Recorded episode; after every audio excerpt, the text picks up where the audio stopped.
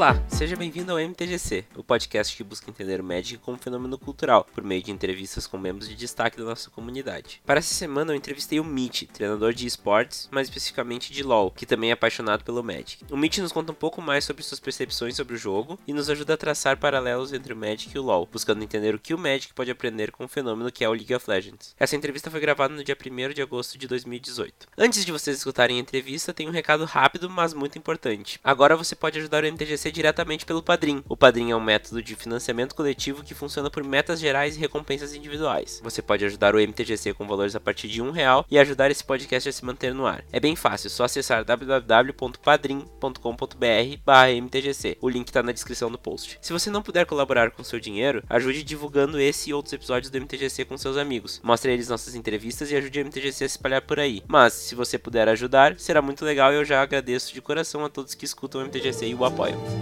thank you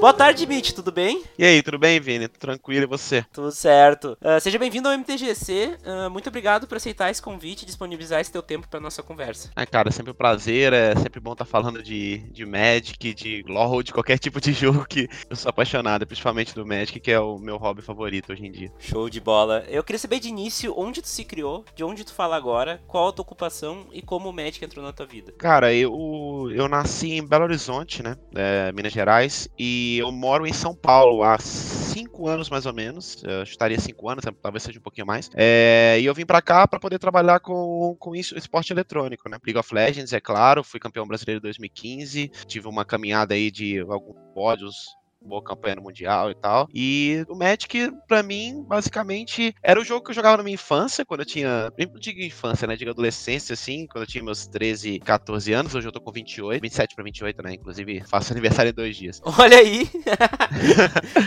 eu tô com, com meus 28 anos e eu jogava Magic aos 13, 14, mais ou menos, assim. Foi quando eu fui introduzido ao Magic. Era o set de investida, se eu não tô enganado. Era investida, Odisseia, né? Essa, essa Tormento. Era, foram, foram sets ali que, que eu eu joguei naquela época. Só que, infelizmente, eu tive que parar de jogar, porque minha mãe, é, tipo, não sei se né, todo mundo pegou essa época, mas teve uma época que o pessoal considerava card game jogo do demônio. Sim, sim.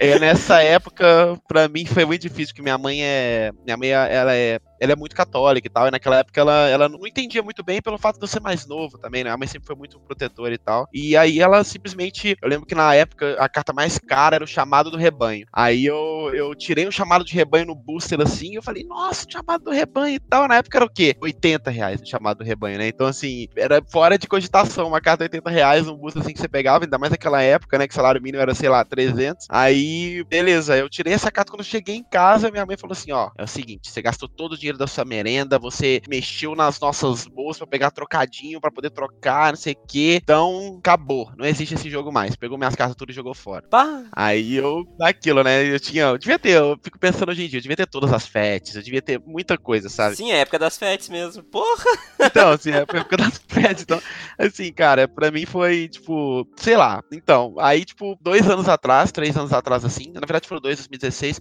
eu tava meio que precisando de um hobby, sabe? Eu acho que League of Legends é é, tem hora que ele me satura muito e, e, eu precisava de um hobby hobby mesmo. E com isso o médico apareceu na minha vida. Aí com isso eu falei, ah, vou voltar, vou voltar a jogar e etc. Eu juntei com os amigos que é o Vini do Hearthstone e aí a gente falou, cara, vamos voltar a jogar Magic? Vamos voltar? Eu, vamos.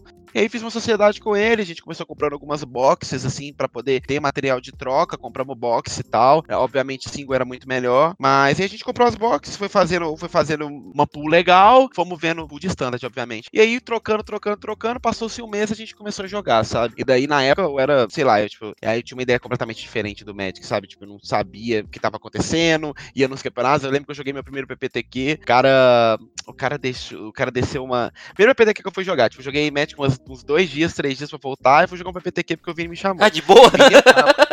é.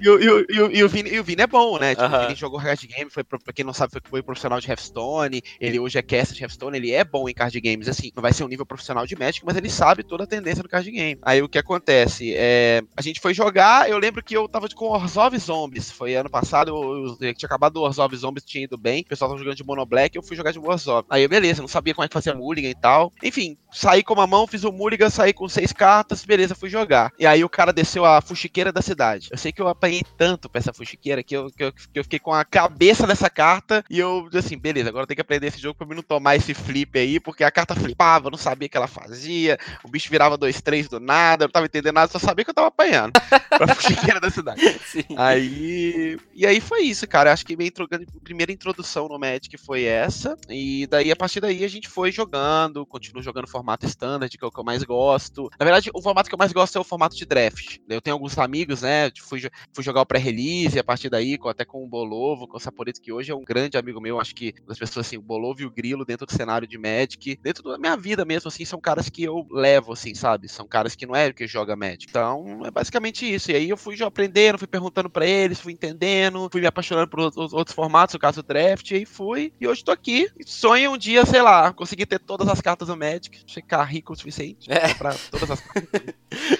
então, bah, mas que legal a história em, duas, em dois capítulos, né? Sim, sim. Uh, mas qual foi a primeira experiência memorável que o Magic trouxe na tua vida? Memorável? Eu acho que a primeira experiência memorável foi essa da minha mãe, sabe? Porque isso foi, foi uma lição para mim. Porque foi uma lição de. Eu, assim, é, eu nunca me viciei em nada. E eu acho que essa parada do, do Magic, tipo, quando mais jovem, né? Eu nunca, tipo, saí da conta. Eu acho que eu realmente estava saindo da conta. Eu realmente estava dando um valor muito alto para pro que eu deveria estar tá fazendo. Eu, obviamente, estava trocando dinheiro do lanche, por exemplo, sabe? Então, assim, é, eu comecei a entender um pouco mais mais sobre economia, sobre troca também, porque na época a gente fazia essa questão de troca de cards. Então você tinha essa. Foi a primeira experiência memorável que eu tive foi essa, sabe? Que eu aprendi um pouco a me controlar. Então, é essa lição que eu tenho da minha mãe, ela ficou por anos. Obviamente, é, eu fiquei triste nas primeiras semanas, eu podia jogar Magic, mas eu entendi. Eu nunca fui um cara assim. É, é, são famílias e famílias, mas eu sempre consegui entender o que a minha mãe dizia. Eu nunca fiquei chateado com ela ao, ao mais, assim. Nunca fui um cara que, assim, eu, eu deixei de escutar o que a minha mãe dizia. Então, é, eu simplesmente escutei o que minha mãe dizia, parei de jogar e voltei agora, né, recentemente. E, cara, e foi muito bom para mim porque o Magic é um formato que, na minha, na minha, opinião, o jogo ele é um investimento, o Modern principalmente, o Standard nem tanto, mas ele é um investimento. Então, pelo menos durante um ano e um ano e meio ali de pool de Standard, eu consigo fazer umas trocas e consigo manter o dinheiro. Então, eu sou um cara controlado jogando Magic. Óbvio que, assim, eu tenho uma paixão por conseguir comprar uma box selada e abrir, eu acho que é legal, assim, acho que uma das grandes é, magias, assim, do jogo é isso, entendeu? Então, é, é, essa parada de abrir, comprar box, você abrir, sei lá, vou comprar uma box de Dominária, vai vir dois Teferi, nossa, incrível, já, já pagou a box. Então, assim, é, é, é, esse tipo de experiência é legal, mas hoje eu sou muito mais controlado, sabe? Porque eu acho que a tendência, obviamente, no trading card game, assim, é que se você perder a mão, você pode acabar perdendo dinheiro e você pode se frustrar, entendeu? Então, acho que essa foi a primeira lição que o Magic me teve foi a questão de economia e de mercado. Eu acho que eu tenho uma boa noção de algumas coisas por conta do Magic. Show de bola. E como tu se define como um jogador de Magic? Cara, eu sou eu sou um apaixonado pelo jogo. Eu sou basicamente, eu não sei se o pessoal joga LoL, né? Mas assim, LoL a gente tem bronze, prata, ouro, platina, diamante, mestre e challenger, assim, em ordem crescente, né? É, eu me considero hoje aquele jogador ouro ali, sabe? Tô, tô, tenho uma noção, eu sei o que fazer, eu pergunto bastante. É, eu sou um entusiasta mesmo, mas eu não sou um cara, eu não, tipo, eu não sento numa mesa mesa de Magic hoje com uma garra competitiva absurda, porque eu já faço isso para viver, eu faço isso dentro do League of Legends. Então, o Magic é mais uma é mais uma, um escape para mim assim, né? Então, eu não entro com aquela pegada de, nossa, eu vou, vou jogar Magic aqui para poder tentar ganhar, não. Então, assim, é, eu acho até engraçado que muitas vezes a gente pega diversos tipos de oponentes, né? E você tem oponentes mais tranquilos, oponentes igual oponentes profissionais, assim, que eu já, já peguei alguns à mesa para poder jogar contra, os caras sempre têm uma receptividade muito boa. Mas sempre tem aquele oponente que é um pouco mais competitivo, e às vezes ele se frustra jogando com você, assim, porque você tem que parar para ler a carta, pelo menos assim nos meus começos. Então é, é divertido, porque para mim, assim, é uma coisa meio que sem como é que eu posso dizer? Sem compromisso, sabe? Eu jogo, jogo um PPTQ, eu vou tentar jogar, mas é pra brincar. Eu sei que se um dia acontecer que eu entenda bastante o suficiente do jogo pra poder ganhar alguma coisa e tal, aconteceu, sabe? Não é uma coisa que eu busco pra minha vida. Então, é uma coisa que eu amo, é um jogo que eu, que eu acompanho. E basicamente é isso. Eu me, eu me defino como um, um, apaixonado. Eu sou mais um entusiasta, por assim dizer. Show de bola. Uh, como tu vê o Magic no futuro? Cara, o Magic, eu, eu sempre falo disso. Eu acho que tem vários caminhos pro jogo seguir, né? Obviamente tem o caminho ruim, que é quando o jogo morre pela, pela questão da idade, pelas questões, as pessoas que jogam também. É, eu até acho que isso demora, porque eu não, eu não vejo um jogador de 30 anos de Magic parando para jogar com 40. Porque o Magic, para mim, é um jogo assim como o Street Fighter é. Um jogo que ele, é, que ele tem uma longevidade muito grande. Ele tem um grande público de entusiastas como eu. Então, ele não vai morrer daqui a 10 anos. Assim, ele, mesmo que o cara hoje tenha 30 anos, ele vai ter 40 e vai continuar jogando Magic. É diferente de League of Legends, por exemplo. O cara tem um reflexo melhor com 18 anos, isso é claro, ele tem menos obrigações à vida, e daí com 30 é um pouco mais difícil ele manter o ritmo. Assim como no futebol e tal. O Magic não, ele tem essa vantagem, assim, jogadores profissionais de Magic com 18 e jogadores profissionais de Magic com 40, vai. Então, assim, ele tem essa, essa peculiaridade. Agora, o outro caminho com o caminho bom, eu acho que é o caminho mesmo de você trazer novos jogadores. E esse caminho, não acho que é indiscutível que esse caminho é feito pela, pela internet, pelo online, pelo, pelo que eles estão fazendo agora com Magic Arena. Eu vejo assim, sabe? É, é imprescindível que você tenha atrair o público novo, você precisa desse tipo de coisa. Você não vai conseguir atrair um jogador novo nos dias de hoje, dia total, uns dias totalmente automatizados, as pessoas ficam no celular e tal, para poder sentar numa mesa e jogar um card game, ainda mais que o Magic é um card game complexo. As pessoas até vão para poder, por exemplo, jogar um board game. Você aprende ali em, em, cerca de uma hora conversando, você aprende o mínimo do básico para jogar um board game e aí você joga com seus amigos. O Magic não. Em uma hora você não vai aprender Magic. Às vezes você não aprende Magic em, em um mês, em um ano. Você é. não vai aprender, assim.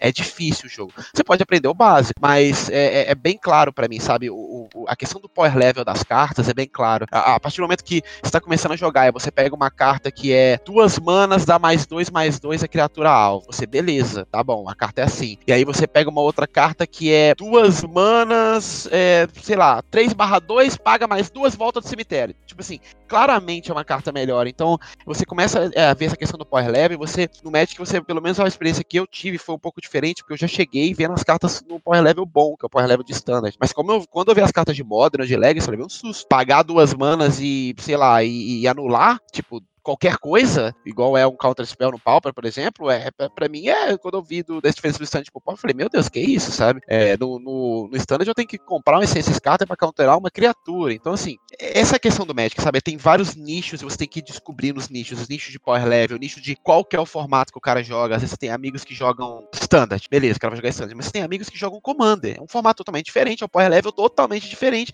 São cartas diferentes e são valores diferentes. Então, é o Magic ele tem essas questões, a questão do nicho.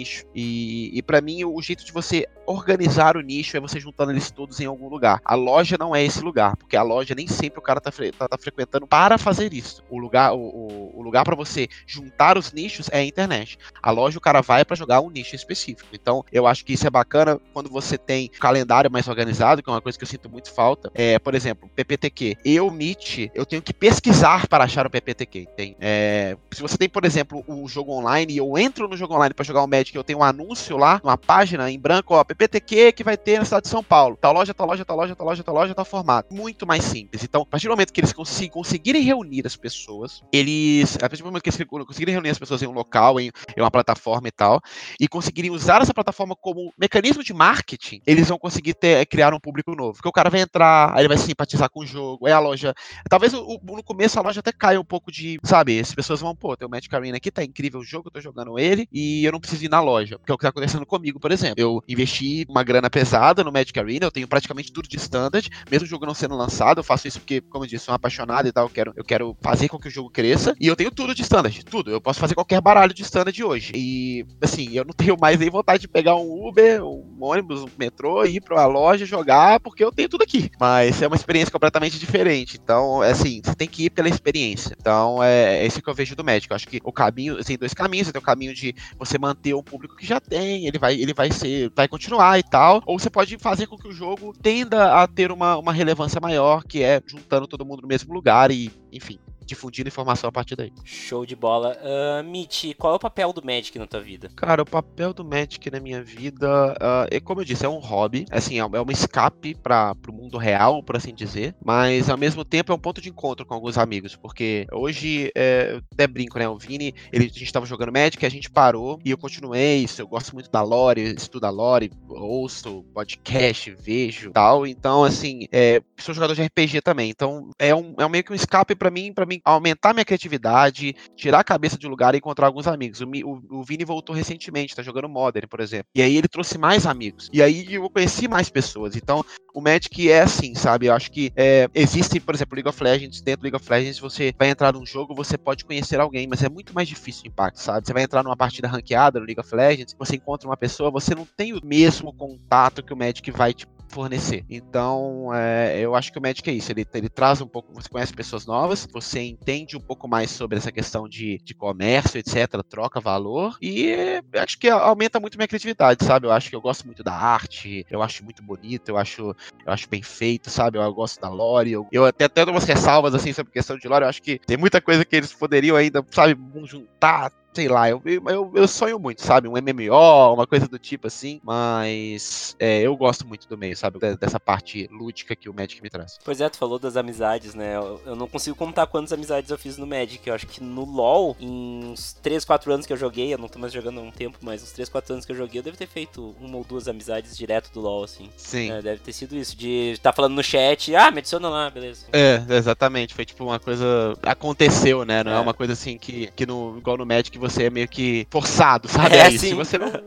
se você, por exemplo, pra mim, se hoje eu não tivesse a minha sociedade com o Vini, e a gente não teria a pool de cartas que a gente tem. Eu teria metade dela, obviamente, né? Ou talvez um terço, enfim, que ele também faz muito resultado, assim, loja e acaba pegando muita coisa. Uhum. Então, é, eu não teria, sabe? Então eu não conseguiria jogar o jogo da melhor forma possível. É, eu acho que isso já encaixa também um pouco na, na, próxima pergunta, que é como é que tu enxerga o Magic do ponto de vista cultural? Cara, eu acho que é isso. Eu acho que, eu, é, acho que ele é um jogo para amantes da, da mitologia, sabe? Tipo assim, se você gosta de fantasia, é, é, literalmente isso, né? O Magic é um jogo de fantasia. Então, assim, se você gosta de fantasia, você gosta de histórias, você gosta de artes, você gosta de valorizar o trabalho de alguém que sentou ali. Por exemplo, você pega uma carta ali, vai, Anticipate, da versão de M19. Tô olhando aqui agora pra ela que eu tava mexendo nas minhas cartas. Anticipate do, do M, uh, M19. É muito bem feito o desenho, sabe? Assim, a pessoa se, é uma carta comum que o cara sentou ali, fez uma puta de uma arte e tal, e você começa a pensar o que, o que é aquilo, como que você pode trazer para um mundo de fantasia, para um mundo de RPG, se você for um mestre de RPG e tal, o que, que você vê? Você vê várias coisas, sabe? Então, assim, você começa a ter uma.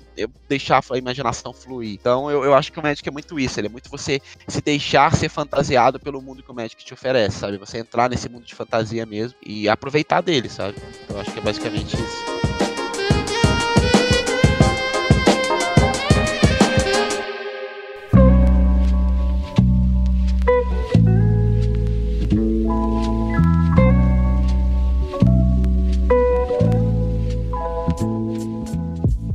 Entrando em assuntos mais técnicos do jogo, qual é a tua cor preferida? Cara, que pergunta difícil. Essa é a parte difícil do podcast. é, eu, eu, gosto de uma, eu gosto de uma combinação. Eu não sei se eu gosto de uma cor específica. Tá, pode falar a combinação. Eu gosto muito de Orzhov. O branco com preto, assim, eu, eu acho que foi o primeiro deck que eu voltei a jogar. Eu acho muito legal, sabe? A ideia de vida e morte, assim e tal. Eu acho bem legal. Então, Orzhov é a combinação preferida, assim. Agora, eu acho que a cor, cor mesmo, assim, apesar de eu não ser um jogador de azul, eu acho o azul é a cor mais. A, a, a, o que traz o que o Magic é, na minha opinião, é o azul. Uhum. O Magic só é o que é por conta do azul, sabe? O fato de você poder interromper, é, interromper o cara e tal, você criar alguma coisa. Eu falei isso ontem com o Vini, a gente tá conversando sobre a diferença de Magic pra Hearthstone. A gente tá conversando de diferença de controle, por exemplo. Baralho controle no Hearthstone, você só tem uma função, ficar vivo. Você só controla a sua vida. Você não você pode controlar o board e tal, mas isso é tudo consequência de você controlar o seu life total. É isso que acontece no Hearthstone. Que controlar o seu Hearthstone, o seu life total, porque em algum momento você vai ter uma carta que é custo 9, custo 10, você vai descer ela no campo ela vai fazer uma diferença absurda. O Magic não. Você controla a sua pool, você controla seu sideboard, obviamente, você controla o campo do cara, às vezes uma criatura que tá no campo do cara não é criatura que vai te matar, mas ela vai, te, ela vai deixar você sem recurso de alguma maneira. Vai tirar a carta da sua mão, vai foder com o seu cemitério, vai fazer você embaralhar, enfim. É, então você tem que controlar diversas coisas, é, é realmente o controle. E isso é o azul que faz isso, porque o azul ele vai, tipo, muitas das vezes, né? Claro que tem enfim, branco, preto, os cartas também fazem isso, mas a ideia do azul é muito fazer isso, de você conseguir controlar a pool, comprar as cartas que você quer, anular o que você não quer que entre no campo, voltar para a mão para que você ganhe tempo. Então, assim, eu acho que o azul ele traz essa identidade. Então, se eu fosse dizer uma cor favorita, eu diria o azul pelo que ele traz ao Magic. Mas a combinação assim de cores é o Orzhov mesmo, que eu acho incrível. Eu acho que dá para fazer controle, agressivo, mid-range, eu acho muito legal a combinação. Show de bola. E tu tem uma carta preferida? Cara, tenho algumas, mas assim, a, a que eu mais gosto mesmo, é, as, as, cartas que eu mais gosto, cara, eu acho, tipo assim, tem cartas que pela arte, tem, tem, pela arte, tem cartas que só pelo, pelo que a carta representa. Por exemplo, uma carta que eu acho muito foda é Jace, o Pacto das Guildas Vivas. Pela história, pela lore, pela arte, pelo que representa Jace, o Pacto das Guildas Vivas. Assim, tipo, até o nome da carta. Jace, o pacto das guildas viva. Tipo, eu acho muito poético, tá ligado? Acho muito maneiro. Gosto muito de Aleste Nor, Grande Cenobite também, pela arte e pela, e pela carta de juiz, que é escrita em Perexiano. Essa carta é fantástica, é, tipo... né? Pelo amor de Deus. Nossa, pelo amor de Deus. É, eu, eu, fico com vontade de comprar. Assim, lembra aquilo que eu te falei de controlar o dinheiro? Tipo assim, eu tenho vontade de, de, ter uns quadrozinhos aqui em casa, sabe? Colocar as cartas. Eu tenho vontade de pegar uma moldura. Eu até vi um cara que fazia isso no grupo de Facebook e perdi esse cara. Tem que até achar ele depois. Eu fazer uma moldura e colocar as cartas que eu gosto, assim, que eu acho bonita a arte e tal. Essa é uma das cartas que eu, que eu colocaria. E não é nem pela raridade e tal, é pelo, pelo flavor que a carta traz. Você olha pra cá e fala, porra, que maneiro, tá ligado? E existem outras cartas que eu vejo assim, é. Eu gosto muito de. Deixa eu pensar.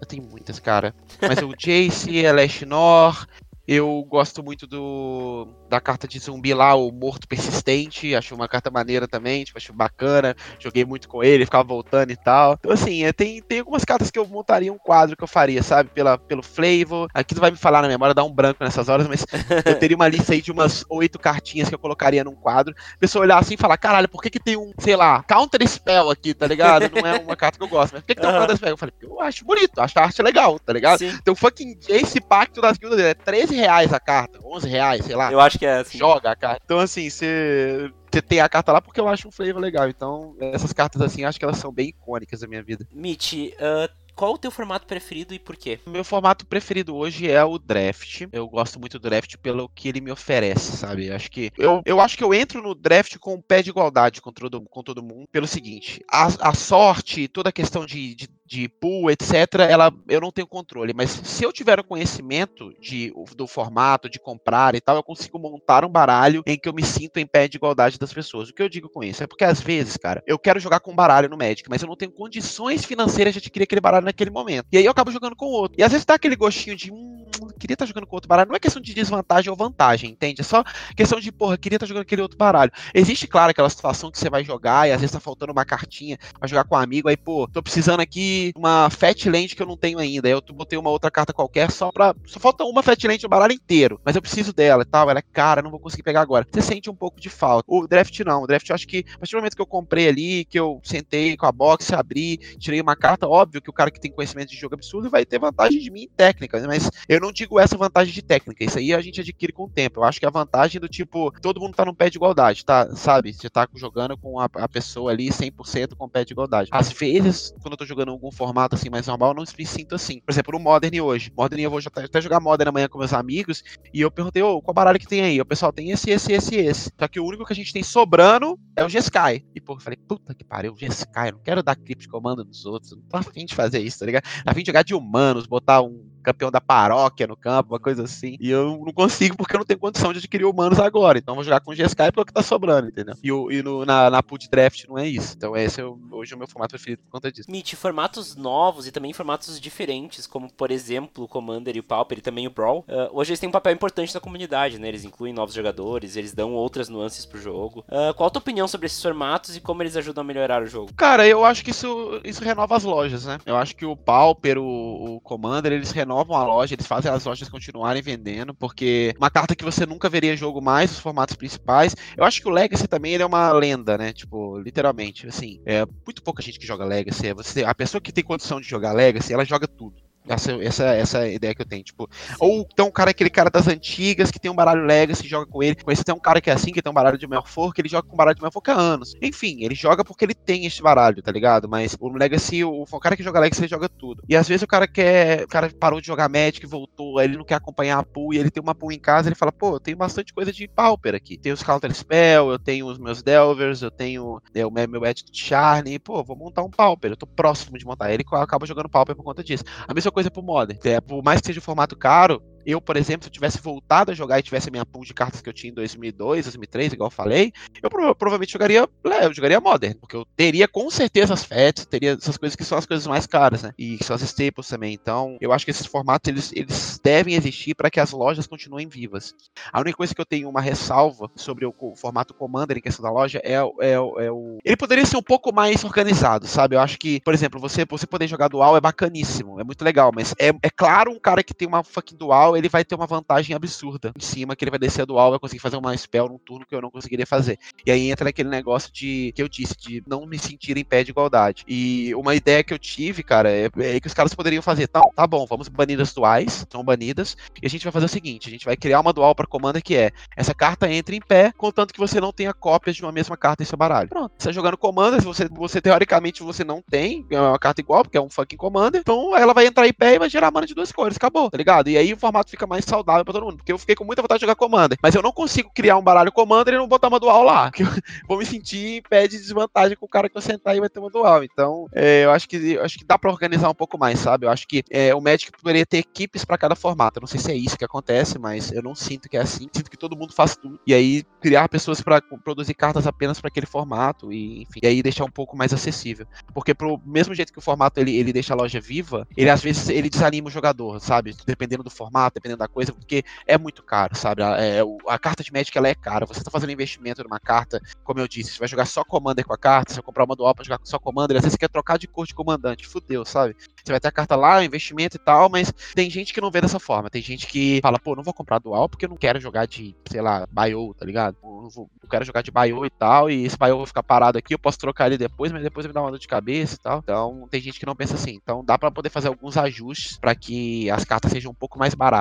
Acho que é uma coisa que falta para que esses formatos sejam, para você atrair ainda mais players, é o Magic ser um pouco mais barato. Porque o Pauper que é Pauper é 400 reais, baralho. Então, assim, não é todo mundo que vai investir esse dinheiro. Sim, é, até eles lançaram umas, uh, umas lentes que elas entram de PS e tu tem dois ou mais oponentes agora em Battlebond. Ah, sim. Ela só sim, não é, tem pô, o tipo. bacana. Ela só não tem o tipo. É o único problema delas. Mas de qualquer jeito é algo, né? É.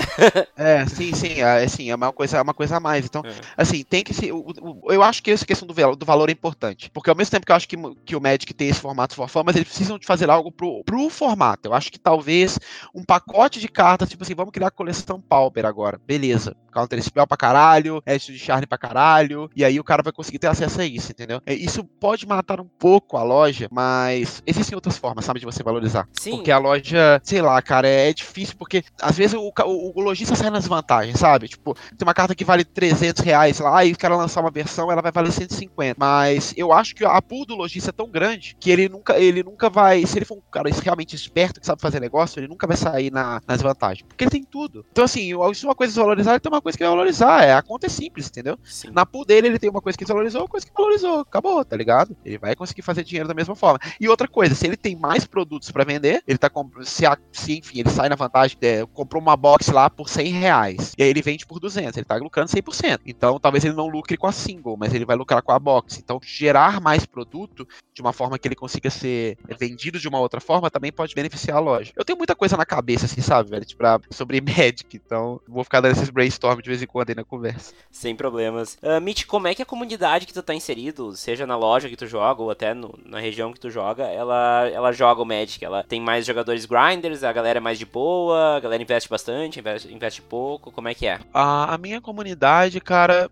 Enfim, assim, eu tô, eu tô meio que inserido nas duas, tanto na competitiva, né? Porque eu tenho amigos de lá, o Grilo, o Saporito, aí acabo conhecendo o pessoal, PV e tal. E, tipo, vou na casa às vezes do Saporito, pré-GP e tal, pessoal lá, o Xuxa, tá o, Batutinha, tá o Juliano. Então, essa galera que, que joga mais pra grindar, né? Então, assim, às vezes você vê o pessoal lá, eu, eu, eu tento assimilar um pouco de informação, eu nem vou pra jogar, né? A gente vai pra conversar, trocar ideia mesmo. Eu fico ouvindo eles falarem, então, assim, é uma, é uma galera mais voltada ao à sustentabilidade do jogo, né? Que eles querem viver de Magic. Então eles estão buscando ser sustentáveis. E tem a galera que joga pra poder vencer torneios e ter as cartas e conseguir jogar mais torneios e assim se divertir mais. Que é o pessoal tipo Vini e tal. Eu não tenho uma comunidade só lúdica, assim. Hoje eu sinto falta até disso, de uma galera que eu sente pra jogar assim, o cara pega o commanderzão assim, bota em cima da mesa e falou, vamos jogar. Eu não, eu não conheço esse tipo, eu não tenho esse tipo de pessoa perto. Sempre quando eu jogo com o Vini, a gente tá treinando pra poder melhorar e jogar um campeonatinho de loja, um PPTQ, uma coisa assim. Assim, óbvio que sem ambição nenhuma, mas pra tentar fazer o um bom resultado. Então, é, é mais, é mais voltado pro grinder e pro competitivo, a comunidade que eu jogo hoje em dia. É uma pena que eu não moro em São Paulo pra gente jogar uns Commander, porque eu sou apaixonado Nossa, pelo é. Commander sem nenhuma. Uh, tipo, muito de boa, assim. Eu, eu só jogo Commander de boa, assim. Ah, sem, sem, sem, sem competitividade, sem dual. É. No máximo uma Shockland, vai lá.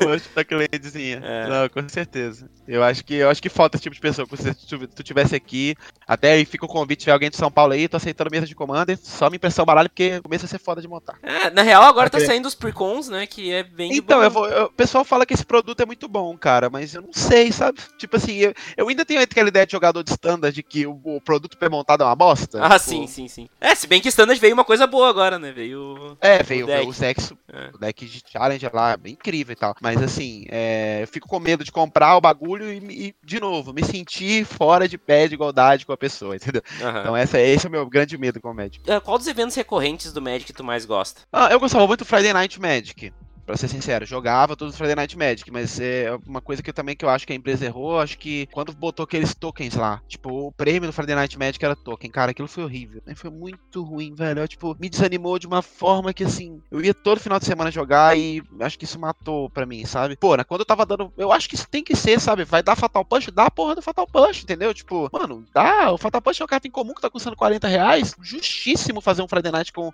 com o Fatal Punch, entendeu? E eu acho que tem que ser nessa pegada. O Friday Night tem que ser uma, uma porta de entrada para você pro competitivo. Porque vamos lá, você vai lá jogar um Friday Night, né? Aí você por acaso não tá jogando competitivo, mas tem um baralhinho bom e tal, budget do formato, e seja bom e que consiga ser um Tier 2, um Tier 1,5 assim. Você vai e ganha o Friday Night, tá? E se você vai jogando, praticando e tal, você acaba ganhando. E você recebe uma carta, uma puta de uma carta que é, é, é, é core de um outro baralho. Você vai querer montar o um baralho, cara. Você vai criando tipo, esse tipo de coisa, sabe? Eu acho que o Magic falta um pouco disso. E eu não sei se isso é por questão de loja, que o cara da loja pega as cartas e fica com ele. Imagino que deva acontecer muito. O cara pega as cartas, fica com ele, não distribui todas e tal. Mas se tivesse um jeito de, tipo assim, realmente dar cartas boas no Friday Night, eu acho que seria o formato que eu mais gostaria hoje. Eu não sei como é que tá hoje. Hoje o pessoal ainda dá. É, voltou a ter. Voltou, não, voltou a ter promo. Esse sistema tava com Opt, tava com, com a Shana, aquela. Ah, mas é, mas são cartas mais baratas, né? Tipo um Na real, ele voltou, né? ele voltou a ser o que ele era antes do Fatal Push, né? O Fatal Push e o Weather Hub foram dois pontos fora da curva, né? Normalmente ele dava umas É, cartas. sim, sim, sim. É, esse, foi esse ponto que eu joguei, que eu mais joguei. É o que eu achava mais incrível, né? Porque eu acho que deve ser. É, acho que deveria ser assim. É, eu vou te dizer acho que é uma cobrança. Uma promo... É uma cobrança da comunidade em geral, assim. A Wizards devia ah. ter cartas que, mais eu, apelativas. Eu, eu, lembro que teve, teve aquele bicho 4-4 que exaure e tira o bicho, o dragão. Sim, ele, ele não era de. Também. Eu acho que ele era de Store Championship ou Game Day, que era na época. Isso, é, é Game Day. É, isso também é, é legal. Game eles ainda dão umas promos bem legais ainda. É. Eles ainda dão umas promos bem legais. É. Então, basicamente isso. Esse, esse, esse é o formato, que eu, o formato que eu mais gosto. Porque o PPTQ, de novo, o PPTQ eu acho que falta falta informação. Falta onde eu entro e falo, caralho. Assim, é, é porque, cara, eu tenho que, como eu disse de novo, eu tenho que pesquisar para chegar nesse momento. É, é, muito mais fácil eu ter informação, ela popa na sua cara, tipo assim, vai ter, entendeu? Tipo assim, eu tenho que saber quando vai ter o PPTQ um mês antes pra poder me programar. No meu caso, por exemplo, porque não é todo final de semana que eu tenho livre, é, tenho evento e tal pra participar, então consigo sempre. Então eu preciso de um mês pra me preparar. Algumas pessoas não, vai ver o PPTQ na quarta, vai jogar na sexta vai jogar no sábado tranquilamente. Então, eles têm que pensar nessa forma. Acho que o PPTQ poderia ser uma coisa né, melhor trabalhada também nesse, nesse fato. E eu acho que é muito punitivo, sabe? O Magic tem que jogar um PPTQ para jogar um QPTQ, para jogar não sei o que, para depois, sabe, conseguir jogar um campeonato grande. E aí você tem que conseguir pagar a passagem. Então, enfim, enfim é, é, poderia ter mais campeonatos com a pegada de você ganhar alguma coisa dentro do jogo, como a promo, como a box, como o booster, só que uma forma um pouco mais, bem, mais trabalhada, bem trabalhada, sabe? Uma coisa que eu não consigo comprar na loja, porque o booster eu consigo comprar na loja. Chego lá, compro e pronto, acabou. Agora, a promo, promo que for uma promo que o cara às vezes não vende, ou coisa do tipo assim, sei lá, feita pela Wizards, uma coisa bacana, acho que acho que alimenta mais o competitivo. Eu, eu, eu só quero aproveitar esse ensejo para concordar contigo, tá? Eu, eu, acho que é muito difícil de tu saber quando vai rolar o PPTQ. Aqui no Rio Grande do Sul tem bem menos loja ainda para ajudar a situação. E daí a gente acaba acaba tendo que, tem que pesquisar lá no Locator, que é um puta de um site ruim, uh, onde é que vai ter o, o PPTQ, e daí tu não acha direito, não sabe muito bem qual é o, o formato, e daí é, é, bem complicado mesmo. É, eu uso esse Locator também. É por isso que É, eu acho bem, bem difícil, assim.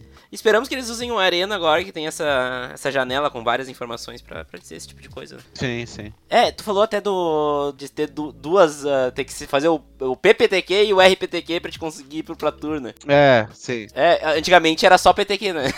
então, eu acho que eu acho que dá pra, dá pra filtrar de uma outra maneira, sabe? É, sempre, é porque, como é que eu posso te dizer isso? Tipo, acho que tem que ter um campeonato com invite e tal também, mas. É porque tem muito, sabe? Tipo assim, você vê que tem todo final de semana pra o cara alimentar a loja e tal, mas poderia ser feito de alguma outra forma. Por exemplo, poderia ter ser campeonatos separados também, só que você já tem um convite para alguns jogadores X, que já tem, já mostraram capacidade competitiva, então eles vão estar tá lá, e aí faz um sistema de liga, talvez, sabe? E aí invita esses melhores da liga, tipo, ah, o sistema de liga aqui, o cara vai ganhando ponto, então, tipo Planeswalker Points, alguma coisa do tipo, sei lá. E aí a gente vai pegar esse top 200 aqui, igual no, igual no LoL. Vamos pegar os Challengers, vão pegar os 200 Challengers e vão evitar, eles vão dar a, a jaqueta de Challenge pra eles, entendeu? Uhum. Então, assim, é uma coisa, é acho que seria um pouco mais justo, por assim dizer, pra uma cara que tá jogando um ano inteiro e tá se dedicando ali ao jogo. Talvez pra um cara que começa a jogar uma temporada no meio, não. Mas aí você dá outros campeonatos que dão essa opção pra ele, entendeu? Ele conseguir ir pra um Pro Tour fazendo isso. Boa ideia essa do Challenger mesmo, nunca tinha pensado assim. Eles têm os, os, os níveis de profissional né? Que é o prata. Sim, prata, sim ouro, que eu acho,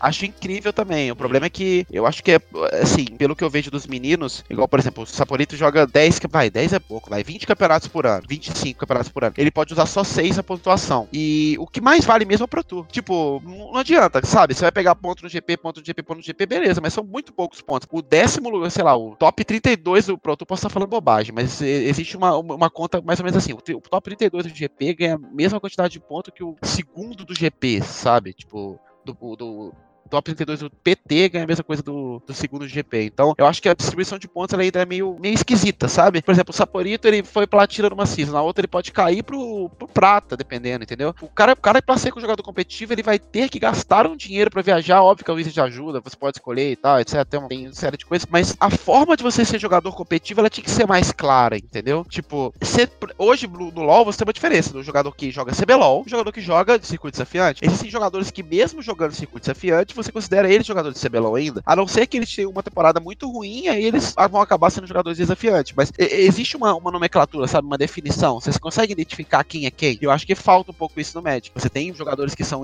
icônicos, assim, do cenário, obviamente, PV, o, o Huey. Você tem jogadores que são icônicos. O, aquele outro lá, que eu esqueci o nome dele agora, que jogou pouco e voltou, ganhou a porra toda. O... John Finkel lá e tal. Então, assim, você tem jogadores icônicos, mas você precisa de mais ídolos. É uma coisa que eu sempre aprendi no LoL. O BRTT é um belo exemplo, né? É, o jogo competitivo, ele é, você precisa, você precisa de, você precisa de ídolos, entendeu? Você precisa de pessoas que fomentem o cenário porque elas são criadoras de conteúdo, elas são, é, elas que movem o jogo, entendeu? Elas que vão fazer propaganda para você de graça, entende? Às vezes o cara vai estar tá jogando, sei lá, é, sou jogador de, de LoL, se, jogador de LoL não, sou treinador de LoL, aí eu entro num, num evento, o cara joga Magic e fala, pô, caralho, o Mitch que joga, é que joga LoL também. E aí é uma propaganda bacana pro jogo também, entendeu? Tipo, é uma coisa legal, o cara consegue fazer uma identificação. Não que eu seja um cara absurdo, não é isso que eu tô falando, tipo, até porque não é o caso, mas se for você conseguir comparar esses dois meios, você consegue criar uma identidade. E aí o cara fala, pô, sabe o Meet? Vi ele lá no campeonato de Magic. Aí o cara, pô, Magic, aquele jogo que você joga? É, pô, tá bom, mas deve ser legal, então, sabe? Pode acontecer alguma coisa desse tipo. Então, é porque você começa a criar identidade. Uma pessoa que pode gostar de você com uma outra coisa vai gostar do jogo que você faz, sabe? Eu vejo, por exemplo, um jogador de LoL que começa a fazer academia pra caralho, movimenta muita gente a fazer academia também. Então eu acho que é isso que a Wizards tem que buscar. Até trazendo gente de outros jogos. Não digo nem isso porque eu sou de outro jogo também, porque eu vou continuar comprando Magic independente. Se a Wizard me ajudar, não ajudar, eu vou comprar, foda-se, entendeu? Mas o que eu tô falando é pra trazer outras pessoas. Um cara do Hearthstone, igual eu acho legal quando eles trouxeram aquele cara lá. Muita gente reclamou que ele foi invitado pro Pro Tour e tal. Eu achei super legal, cara. Tem que fazer isso mesmo, tem que trazer o cara, porque o cara vai trazer número. Já do Hearthstone, ele tá muito próximo de jogar Magic e assim por diante. Mitch, tu assiste os Pro Tours, GPs, etc? Ah, assisto. Não com tanta frequência. É uma coisa mais, tipo, eu vejo quando o Saporito tá jogando. Saporito, o Grilo tá jogando. Tipo, e aí eu vejo o top 8, eu vou lá no MTG Top 8, vejo os baralhos e tal. Mas eu, eu, sou, como eu disse, eu gosto, sou entusiasta, mas não é uma coisa que todos os dias eu faço. Caralho, tem final de semana agora, não vou fazer nada porque tem Pro Tour. Não, vou assistir ali umas rodadinhas do Pro, Pro Tour, talvez eu assista Top 8, a final, com certeza. E é isso, entendeu? Esse Pro Tour agora vai estar tá, vai tá legal, viu? Vai ter Legacy Modern é. Esse vai estar tá legal. Esse aí, eu até mandei uma mensagem pros meninos, eu falei, eu mandei mensagem do Saporita esse final de semana, eu falei assim, Saporita, assim, não me interessa o que você vai fazer. Você vai jogar Magic essa semana e você vai focar no Magic essa semana, porque eu sou coach de lore, então eu tento passar alguma coisa pro, pro pessoal. Eu uma coteada.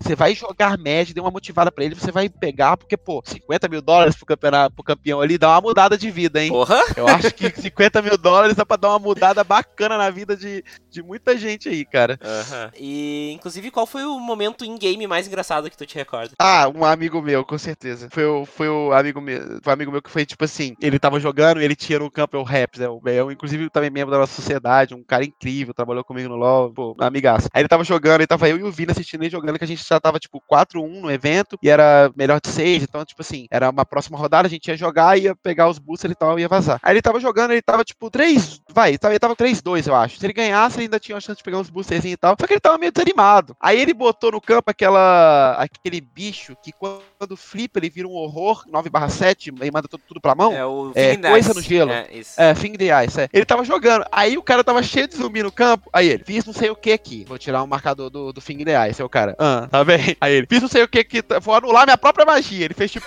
censurar, aí ele anulou o censurar dele, aí ele depois anulou a outra magia, gastou a mão dele inteira pra tentar flipar o bicho. Aí o cara, calma aí, eu antes, antes disso, em resposta, eu tô removendo o seu aqui. Eu, sei lá, um fatal punch, ah. alguma coisa, tipo assim, foi muito engraçado, porque ele sabia que o cara tinha essa carta na mão, tá ligado? Tipo, é, é, a chance era muito alta, o cara tava, o cara tava no board, ele ia atacar e tal, tipo, e ele foi fazendo a jogada, ele disse que ele gastou 15 recursos pra poder flipar o bicho no turno dele, foi tipo assim, uma coisa muito turno dele, aí ele se tapou inteiro, não flipou o bicho, morreu e tomou letal na volta. É. Pelo amor de Deus, Reps, como assim, velho?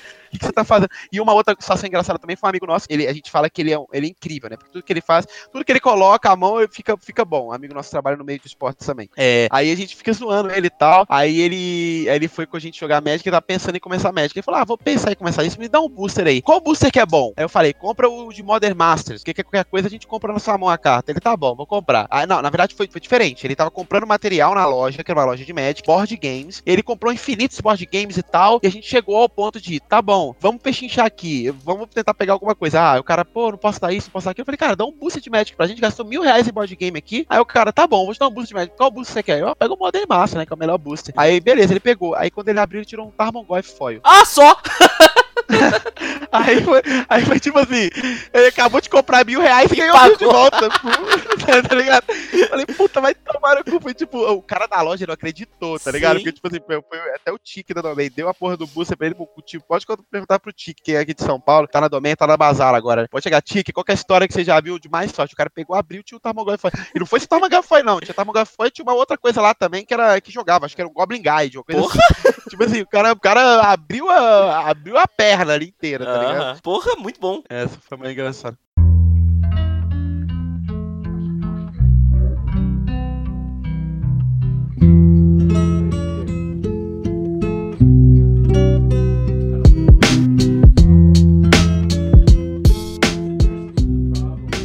Falando agora mais sobre as, as, tuas vivências e pedindo algumas opiniões também tuas, uh, como é que tu vê os movimentos do Magic tentando se posicionar como um esporte? Acho válido, acho bom e eu acho que é isso que deve ser feito mesmo. Assim, o Magic precisa dessa questão da renovação. Eu acho que a renovação tá dentro do esporte, como a gente disse. Eu acho que é muito, é, é muito, muito sonhador você achar que vai conseguir renovar um jogo apenas com o fato da questão de loja e tal. Eu acho que é, acho que isso não existe. Até porque hoje você tem várias opções de card game. Quando você vai numa loja, você tem um board game também que compete com card game em, em, em, na, na, forma assim de passatempo, se você fosse optar por uma coisa que você fosse fazer no final de semana, você vai optar por um board game, sabe? Então eu acho que o, você precisa daquela questão de alocar o jogador e trazer ele pro seu lado. Eu acho que o Magic Arena consegue fazer isso, contanto que o, a plataforma seja boa, seja fluida e que ensine o cara a jogar. Eu acho que o tutorial é muito importante. Eu até joguei o tutorial esses dias, que eu tô ensinando um amigo meu a jogar Magic, joguei o tutorial esses dias com ele aqui no Magic Arena e eu achei o tutorial fraquíssimo. Concordo. Eu achei assim, achei muito fraco. Assim, ensina pro cara que é bater defender, e botar encantamento e castar magia apenas. Não vai ensinar o cara o que é um planinauta. E ele já vai assim, ó, ensinamos isso, vai jogar. Aí o cara vai lá e toma um planinauta e fala, o que, que é isso? Que tá o cara desceu um bicho aqui que, tá ligado? Ele desceu um bicho, três turnos ele me ganhou. Aí você tem que tentar explicar e tal. Então, assim, isso que é o difícil, sabe? Eu acho que o match tem que ser autônomo do cara chegar. Por exemplo, League of Legends, você senta pra jogar League of Legends, você vai aprender. Sim. Muita coisa você vai aprender na marra. Mas se você sentar o tutorial e tal e jogar o básico, você vai ter noção. Então eu acho que é isso que falta no Magic também. E tu acredita que o Arena possa ter o efeito que o, Hearthstone Hearthstone teve? Acho que pode, mas depende de como, de como eles vão fazer isso, fazer isso na época eles vão fazer. Porque o Magic concorre hoje com o Artifact. Sim. Na minha opinião. Uhum. Se, se saiu, se saiu o Artifact mês que vem e o Magic Arena não for lançado ainda, na minha, sério mesmo, Mio, eu não vejo as pessoas migrando do Artifact pra jogar Magic. Sim. Ah, Eles precisam engajar esse jogo, eles precisam sair desse jogo. Então, é, é, eles têm que, ser uma, têm que ser rápido no gatilho, tem que fornecer coisas nesse gatilho e tem que falar pro jogador de mall. O jogador de mall, venha pra cá. Eu acho que, infelizmente, por mais que o cara tenha uma puta da economia, ele tem que ser criado alguma forma do cara, do jogador de mall ir pra lá. Você não pode ter duas plataformas. Você não pode, porque você vai abrir lá o Magic, sei lá, hoje na Twitch, vai ter 5 mil pessoas jogando Magic no verão. Aí você vai ter 2.500 no Arena, 2.500 no, no, no outro Magic. Faz sentido algum, sabe? Faz sentido algum. Então precisa de alguma forma de trazer esse pessoal. Não sei como, porque é dinheiro que a galera gastou lá, é dinheiro que a galera tem lá. É um problemaço, mas alguma coisa eu acho que a empresa tinha que ver pra tentar trazer a galera pra jogar o Arena. E mais rápido possível ter todos os formatos também e tal É. organizar torneio e não vai poder. O problema é que eles estão com uma puta de, um, puta de uma bomba na mão por conta do pessoal do Arena, né, cara? Tipo, a galera gastou dinheiro, tá ligado? É uma puta de um problemão, velho. Sim. Então, é esse é o pesar. Tem mais alguém no cenário do LoL que joga Magic? Ah, como eu, assim, tipo, entusiasta, tem o Necro, foi campeão brasileiro duas vezes e tal. Aham. É, ele joga e tal, gosta do jogo. O Necro é o ex- o ex-coach do, da PEN, né? Isso que foi da T1 também. Aham. Então, o Necro joga, eu acho que, assim, mais entusiasticamente eu e ele. E tem algumas outras pessoas que jogam, mas, assim, que são mais casuais, que é o caso do Djokovic, o caso do Neck, que é treinador também. Eu não, não lembro um cara que, assim, ele, igual eu, que ele foi criado no Magic, gostou nossa, do Magic. Tem um pessoal muito novo também, né, cara? Eu acho que se Sim. eu fazer essa pergunta no Dota, talvez eu achasse mais gente, entende? Sim, sim. Bom, como é conciliar o tempo de- como coach de LoL e jogador de Magic? Ah, cara, é tranquilo, porque eu, como eu te disse, eu tenho que- o Magic não é minha prioridade. Então, assim, tudo que eu tenho que fazer pro LoL eu faço primeiro e o tempo que sobra eu jogo Magic. Então, não tenho muita dificuldade assim. A única coisa que é difícil pra mim é me programar, porque eu não tenho a informação necessária pra me programar. É, mas tirando isso, eu acho que é, que é bem tranquilo, sabe? Tipo, em alguns momentos eu vou ter que abrir mão de uma, uma coisa que eu queria fazer, um GP, igual já teve oportunidade de ter que abrir mão do GP pra ir e tal. Mas no final das contas, é, o que me bota comida na minha boca, o que faz eu comprar Magic é o LoL. Então, Exatamente. a conciliação é, ela é, é só por prioridade. Você tem que pensar na prioridade e fazer. Bom, tu acredita que o Magic te ajuda no pensamento estratégico necessário pro teu trabalho e vice-versa? Eu acho que, com certeza absoluta, eu vejo que as pessoas que jogam Magic, sei lá, bota uma pessoa pra jogar Magic, ela vai ter que pensar em formas que acrescentam no trabalho. Eu acho que, por exemplo, uma mesa de draft é, é um exemplo disso. Eu tenho que pensar que o cara tá picando, eu tenho que ver, eu tenho que acompanhar, eu tenho que fazer o melhor baralho com aquilo, eu tenho que pegar o melhor recurso dentro que eu tenho. E no LoL é muitas vezes assim, você tá fazendo um draft de LoL, e aí tá no seu, na sua vez de você picar um campeão, às vezes você não tem o campeão que você quer, mas tem que pegar o melhor pra aquela situação. E eu vejo isso muito no draft table também. E assim também era o Magic nas decisões em, game, né? Às vezes existe jogada ruim, existe jogada boa, existe jogada excelente. Às vezes você não pode fazer excelente, tem que fazer jogada boa só. E daí você tem que transformar ela, transformar ela numa jogada excelente, talvez em um ou dois turnos. Então é, é assim que eu vejo dentro do, do LoL com o Magic. Eu acho, eu acho que os dois se acrescentam bastante. Inclusive, eu sei de muita gente que, alguns coaches que eu respeito lá fora que jogam, sabe? O, o Last Shadow, por exemplo, é um cara que fez puta resultado muitas vezes e, e joga- gosta muito de Magic também, sabe? Show de bola. O o próprio Peter Doom, Peter Doom, que pra quem conhece o LoL, assim, foi um, dos grandes treinadores que a gente teve aqui no Brasil, ele também é, joga Magic. Quais são as, melhor, as principais semelhanças entre. e- as principais semelhanças e diferenças entre Magic e LoL? Semelhança, ah, eu acho que, eu acho que o fator. As principais diferenças é o fator pensamento estratégico. Eu acho que os dois jogos são jogos puramente estratégicos. Óbvio que tem a mecânica envolvida, nos dois tem a mecânica envolvida, mas o pensamento estratégico dos dois é, é próximo. Eu acho que tem muitas decisões que você faz no LoL, que no Magic também você. Uma pequena decisão que afeta o jogo inteiro. No LoL também eu vejo muito assim. Às vezes, uma, uma, uma vez que você voltou pra base errado, você meio que fudeu o seu jogo inteiro. No Magic é a mesma coisa, sabe? Uma, uma magia que você casta errado, uma, uma jogada que você acaba pensando de uma forma que não deveria ser, você tá jogando em volta de alguma coisa ou não, sendo que você conhece o baralho do cara. Então, pequenas decisões mudam, mudam bastante os dois jogos. E acho que as duas, a grande diferença é que é a questão do jogo em equipe, né? No Magic você. São raras as vezes que você vai pensar no jogo como um jogo em equipe. Por mais que você jogue um GP 3v3, por exemplo, e que você jogue modo e seu companheiro joga Legacy, igual é o caso que a gente vai ter agora no PT, é, você ainda tem. Você ainda depende só de você, eu acho, sabe? Tipo, se você vencer a sua. Se os três que estão pensando ali falarem, vou, só dependo de mim, só preciso ganhar, você ganha, entendeu? Tipo, se todos ali estiverem ganhando, você ganha. No Magic, no, no LoL não é assim. Por mais que os cinco ganhem a rota deles, se eles não pensarem como um time, eles não vão fazer nada. Então, é essa a principal diferença, na minha opinião, essa questão do jogo em equipe. E acho que o Magic, ele é mais recompensador nessa, pro cara que é mais esquilado nesse ponto, sabe? O cara que é realmente bom, ele consegue ser autônomo. Óbvio que tem o fator sorte, em alguns momentos acho que o Magic tem aí pelo menos os 15% de sorte. sorte. Um jogo card game, você tem que comprar e tal. Existe o fator sorte. Mas é, mas é contornável. Como foi num GP do Magic, de Magic? Foi, tu foi reconhecido lá? A galera sabia quem tu era? Como é que foi? Então, eu acho que. Eu acho que bastante gente assim me, me reconheceu. Eu acho que teve uma. Eu fui nos três dias, né? né foi uma condição que eu consegui nos três dias. Eu acho que todos os dias teve uma, uma galerinha assim, o pessoal que conseguiu vir falar e tal. Pelo menos falou assim, ó, oh, o Mitch, eu te apontou, falou, ó, oh, o Mitch ali, sabe? Então, assim, foi tipo, foi legal. Óbvio que diferente. Eu, eu, sinto falta, cara, que eu gosto muito da galera que produz conteúdo. Eu acompanho vários. Eu acompanho o André, eu acompanho os Lorinautas, eu acompanho, tipo, bastante gente, assim, sabe? Pelo menos um videozinho assim por semana eu vou acabar, eu vou acabar assistindo. Eu vejo muito carinho muito grande do pessoal com eles, mas eu sinto um pouquinho de falta do mesmo carinho com o jogador profissional. Eu acho que, por exemplo, o, o PV não poderia andar tranquilamente no GP. É o que eu vejo hoje no, no, no LoL, por exemplo. Para mim é muito difícil andar no evento de LoL. E olha que eu não, tipo assim, sou tenho essa separação na minha cabeça. Sou um treinador, meus números são muito menores do que o número de alguns grandes jogadores, que, porra, é, chega a ser sufocante. Então, assim, é um cara como o PV, como até o Saporito, são o Carlos Romão, são caras que deveriam estar, tá, sabe? A comunidade vai falar, caralho, esse cara aqui. É, falta um pouco da construção do ídolo, sabe? É muito legal ver a galera que produz conteúdo tendo esse, esse carinho, é, mas eu sinto falta também que tivesse. Não tô falando pra tirar de um para dar outro, tá? Eu acho que os dois deveriam ter. Então, tipo, o cara que é competitivo também sentiu um pouco de falta disso. Então, para mim, fui reconhecido e tal. E às vezes eu me senti um pouco desconfortável de eu estar do lado de um grande jogador de médio, o cara falar assim, aí, aí, não, cara, sou seu fã e tal. Vontade de falar assim, oh, esse cara aqui, ó, tá vendo? Tipo assim, esse cara aqui, porra, tá ligado? Fala que faça, faça essa, essa questão também para um dos grandes produtores de. Desculpa, pros grandes jogadores de Magic. Acho que falta um pouquinho disso pra comunidade. É, eu lembro que eu fui em 2014 na série dos campeões que teve em Porto Alegre. Quando o BRTT entrou naquele lugar, foi bizarro, assim, tipo, gente correndo desesperadamente. É, e, é. E, e, o PV, gente, o PV é do Hall da Fama. O PV é relevância mundial, né? A galera lá fora, nossa, paga muito pau pra ele. E aqui é realmente. É... O cara é.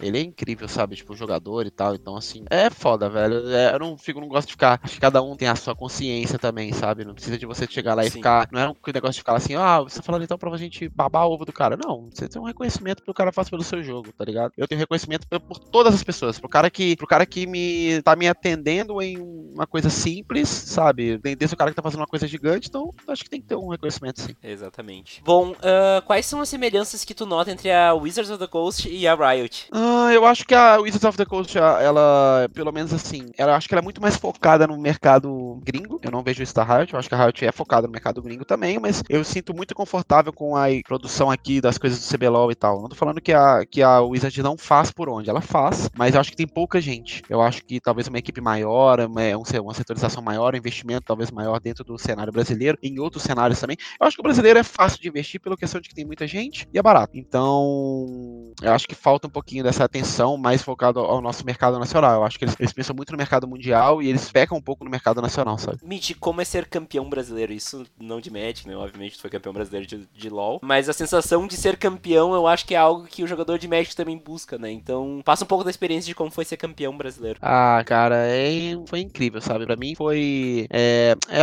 aquela questão do trabalho recompensado. Você trabalha para algo, você investe tempo em algo, no Magic, no caso, você investe dinheiro em algo e você quer ter esse trabalho recompensado de alguma forma. E você vê esse trabalho sendo recompensado, eu acho que é uma sensação única, assim, sabe? É uma, é uma, é uma situação meio que ingrata, né? Você trabalha para que você tenha uma sensação de que você fez por onde. Esse é o problema do competitivo. Você não, não é aquele dia, aquele negócio que você trabalha, por exemplo, todo o final do mês que você ganha seu dinheiro e tal, você tá tranquilo. Não, você trabalha, ganha seu dinheiro, mas você sempre precisa do algo a mais. Só que quando esse algo a mais chega é realmente recompensador, sabe? Você se coloca numa pressão para depois soltá-la toda e isso é uma coisa que, que no final das contas eu acho que vale a conta, sabe? Acho que a conta bate no final das contas. Então, é, essa é a sensação para mim. Bom, agora eu quero fazer uma brincadeira só para fechar, então, é como tu acha que seria o kit de um dos Planeswalkers que tu escolher aí, se ele fosse um Champion, e como tu acha que seriam as habilidades de uma carta de Planeswalker de algum Champion que tu escolher também? Tá, o... vamos pensar aqui, deixa eu ver. Eu acho que faria sentido a Chandra ser uma mid laner é, do LoL. A habilidade dela passiva era o seguinte: cada vez que, que ela chamava piromancia, a habilidade dela. Piromania, na verdade. Toda vez que ela ataca uma, uma magia, ela a próxima magia dela vai dar uma porcentagem a mais de dano, porque é com, com um stack máximo de 3. Então a primeira vai dar um, vai dar o dano X, depois ela vai atacar a segunda vai dar mais 1%, depois mais 2%, depois mais 3%. Que ela é a piromante louca, né? Gosta de atacando fogo, fogo nos outros. É.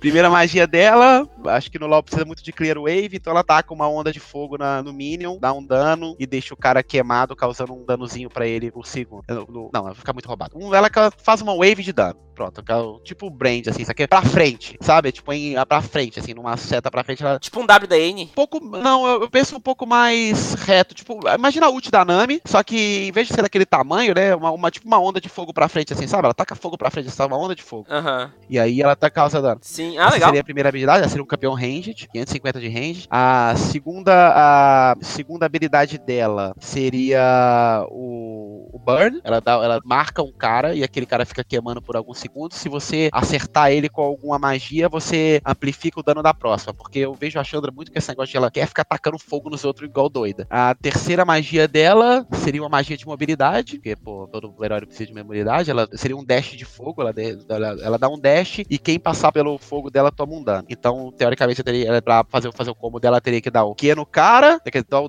dar o Q, ela dá o E, e se ela acertasse o caminho de fogo, ela resetava o cooldown do Q e ela dá o Q de novo. Seria mais ou menos isso, um piromante que vai pra cima. Olha, maneiro. E a ultimate dela seria. Precisa de um nome da ultimate, né? Vou botar o nome aqui. Torch of Defiance, o nome da ultimate dela. Ela, ela para no meio. Não sei se vocês conhecem a Crystal Maiden do Dota, mas ela para no meio e fica. E tudo em volta dela começa a cair, tipo, uns meteoros de fogo, assim. E aí ela pode ser cancelada, obviamente. Então, o combo. O combo dela. O combo dela seria: ela vai pra cima do cara, dá o W, dá o Q, dá o E, dá o Q, e aí ela dá o ult. Se o cara já tiver se o cara tiver com o máximo de Amplify Damage, ele toma um stunzinho por 0.75 segundos, né? Senão ele seria só cancelado. Então o cabo dela é ir pra cima, meter fogo na cara do cara e ultar. E aí, se o cara no X1 ela vai ser muito boa, mas se ela pegar dois campeões e ela tentar ultar, ela vai só tomar um interrupt e vai morrer. Então seria um champion mais ou menos assim bom pro duelo 1v1, que tem alguma habilidade em área, mas precisa dos companheiros, porque faz referência aos. aos. Como é que é o nome da Gatewatch lá? Isso o Gatewatch. precisa das sentinelas ali pra ajudar ela, senão ela vai só tomar um interrupt e morrer lá. E no, e no acho que se eu pegasse um campeão do LoL pra poder fazer, deixa eu ver um campeão, é, Swain, seria, vai, vou fazer um custo aqui, três manas incolores, uma preta e uma verde, o Swain, né, é morte e tal também. O mais um dele ia ser mestre estrategista, ele ia perder uma quantidade de vida pra poder comprar uma carta, perde, perde X de vida, compra uma carta, esse é o mais um dele. O menos três dele ia ser destrói a criatura alvo e bota uma ficha de corvo 1 barra 1 voar no seu campo. E. Que é a Beatriz, né? O corvo podia ser lendário, viu? Pode, pode ser. Um corvo lendário, uma coisa assim que É. tem Death Touch, uma coisa assim. E a ultimate dele é: destrói todas as criaturas do seu oponente, coloque uma ficha.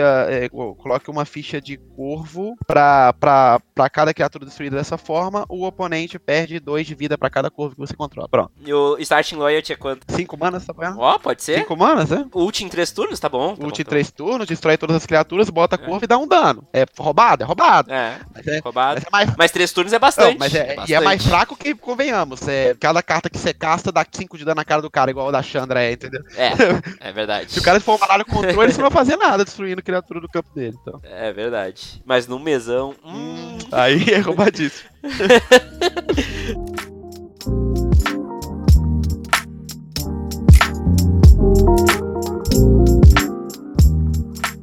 Bom, Mitch, muito obrigado. Chegando aqui na, final, na parte final do episódio, muito obrigado pelo, pelo tempo que tu dispôs aí pra conversar com a gente. Acho que é muito legal a comunidade de Magic também saber cada vez mais que tu joga Magic, que tu é um cara de fora do jogo, mas que, que curte bastante o jogo. E muito obrigado mesmo por ter vindo até aqui comigo mais de uma hora de entrevista aí. Cara, eu que agradeço o convite, eu gosto muito de falar de Magic e tal. Inclusive, gostei dessa ideia aí. Eu Vou, vou postar depois uma foto desse Swain que a gente fez aí, é, como carta de Magic, pra ver se, se dá uma ideia pra Wizards aí.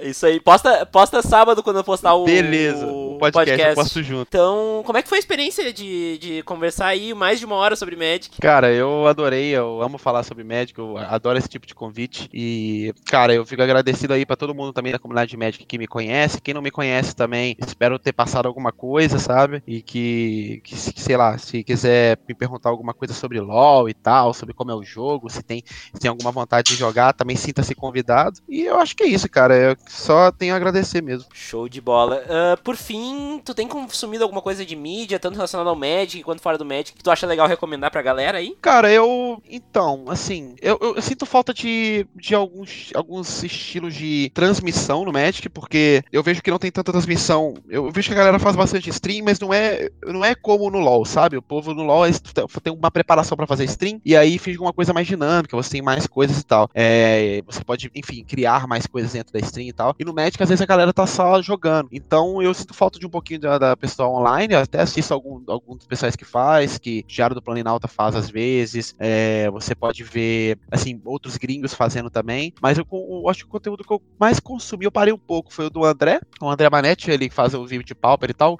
Eu, eu assistia bastante, mas eu, eu, eu desencantei de Pauper, não vou jogar Pauper mais. E acabei parando de assistir o canal dele, sim. Mas eu acompanho ainda, tipo, já é uma coisa que às vezes eu vejo o que tá acontecendo, vejo o que tá rolando, pelo menos. E eu gosto de ver muito pessoal que fala de lore, cara. Então você tem o Elba, você tem o pessoal do Lore Nauta, você tem a, a Anjo Serra, tipo assim, você tem é, vários canais assim de lore e eu gosto. Então eu, eu, recomendo esses canais porque eu acho que é legal você aprender um pouquinho da lore do, do Magic, porque, por exemplo, eu jogo LOL. Eu acho a lore do LOL bem mais ou menos. Eu acho bem ruim. A lore, a lore do Magic eu, eu gosto. Então, não é que bem ruim, né? Tipo assim, comparado uma com a outra, as duas são boas, mas comparado uma com a outra, eu acho que a lore do Magic é bem bacana, então eu aconselho o pessoal a, a ver um pouco disso. É, até melhorou um pouco a lore do, do LoL, né? Porque eu jogava era nula, né? sim, sim. Não, agora tá, agora estão tentando ter, fazer alguma coisa, batendo vídeo e tal. É, essa, essa é a grande vantagem do LoL, né? Fazer a identidade, mas lore, lore escrito, porque Magic é uma parada que é um, é um texto, né? Eles poderiam, uma coisa que o Magic poderia aprender, aprender é porque não tem recurso para isso, eu acho. Mas aprender com LoL é fazer mais vídeos e tal, assim, mais, mais cinematics, é assim, uma coisa do tipo. Bom, Mitch, muito obrigado pela atenção de novo, pelo tempo disposto. Eu te deixo com a palavra para passar para os ouvintes uh, onde eles podem te encontrar, todas as tuas mídias, talvez até as coisas do Flamengo. Uh, fica aí à vontade. Cara, eu queria agradecer a todo mundo aí que, que acompanhou. É, falar que você pode me encontrar ali no, no, no Twitter, arroba ou você pode me achar no, Instagram como arroba também, ou Gabriel Mit Souza, qualquer um dos dois. São as redes que eu mais uso. O Facebook tá bem parado, mas volta e meia eu também faço um postzinho lá que também é Gabriel Mit Souza. Então, é, é isso. E me encontrem aí nas lojas. Se alguém de São Paulo, as que eu mais frequento são a Basária do Amém. Provavelmente eu devo aparecer uma dessas duas aí algum dia troca uma ideia comigo lá, vamos falar de Magic. É isso. Show de bola, por fim, muito obrigado por ter me feito cantar campeão brasileiro depois, comigo com 15 anos, não podendo cantar nenhum campeão no futebol, tá? Porque eu sou gremista. Mas eu consegui cantar campeão brasileiro em 2015 e depois só foi Grêmio, né? 2016. 2000... muito obrigado. Aí, muito porque bom. porque marcou muito assim, é, foi uma foi a primeira vez que eu gritei como se fosse um gol fora do, do futebol assim, foi naquela final de 2015 assim. É. Nossa, pode ter certeza que eu também gritei bastante. então tá, Mitch, muito obrigado. Tchau. Muito obrigado, tchau.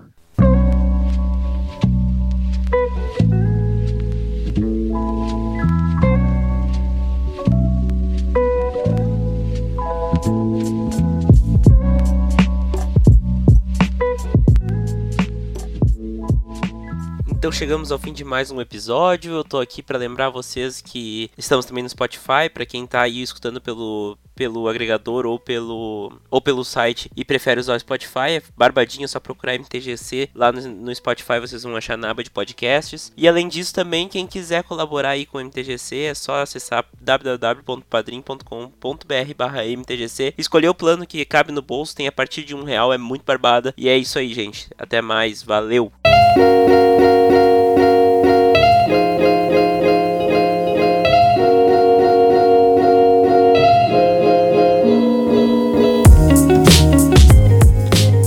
Podcast? Então siga-nos nas redes sociais, facebook.com.br mtgcpodcast ou no instagram.com.br mtgccast. Siga-nos também na Twitch, lá rolam lives quase toda quinta-feira, www.twitch.tv mtgcpodcast. Quer conversar comigo? É fácil, mande um e-mail para podcast.mtgc.com.br ou me siga no Twitter, arroba Vini Weitzman, tudo na descrição do podcast. Assine nosso podcast no seu agregador e mostre para seus amigos. Um abraço a todos e tchau! Thank you.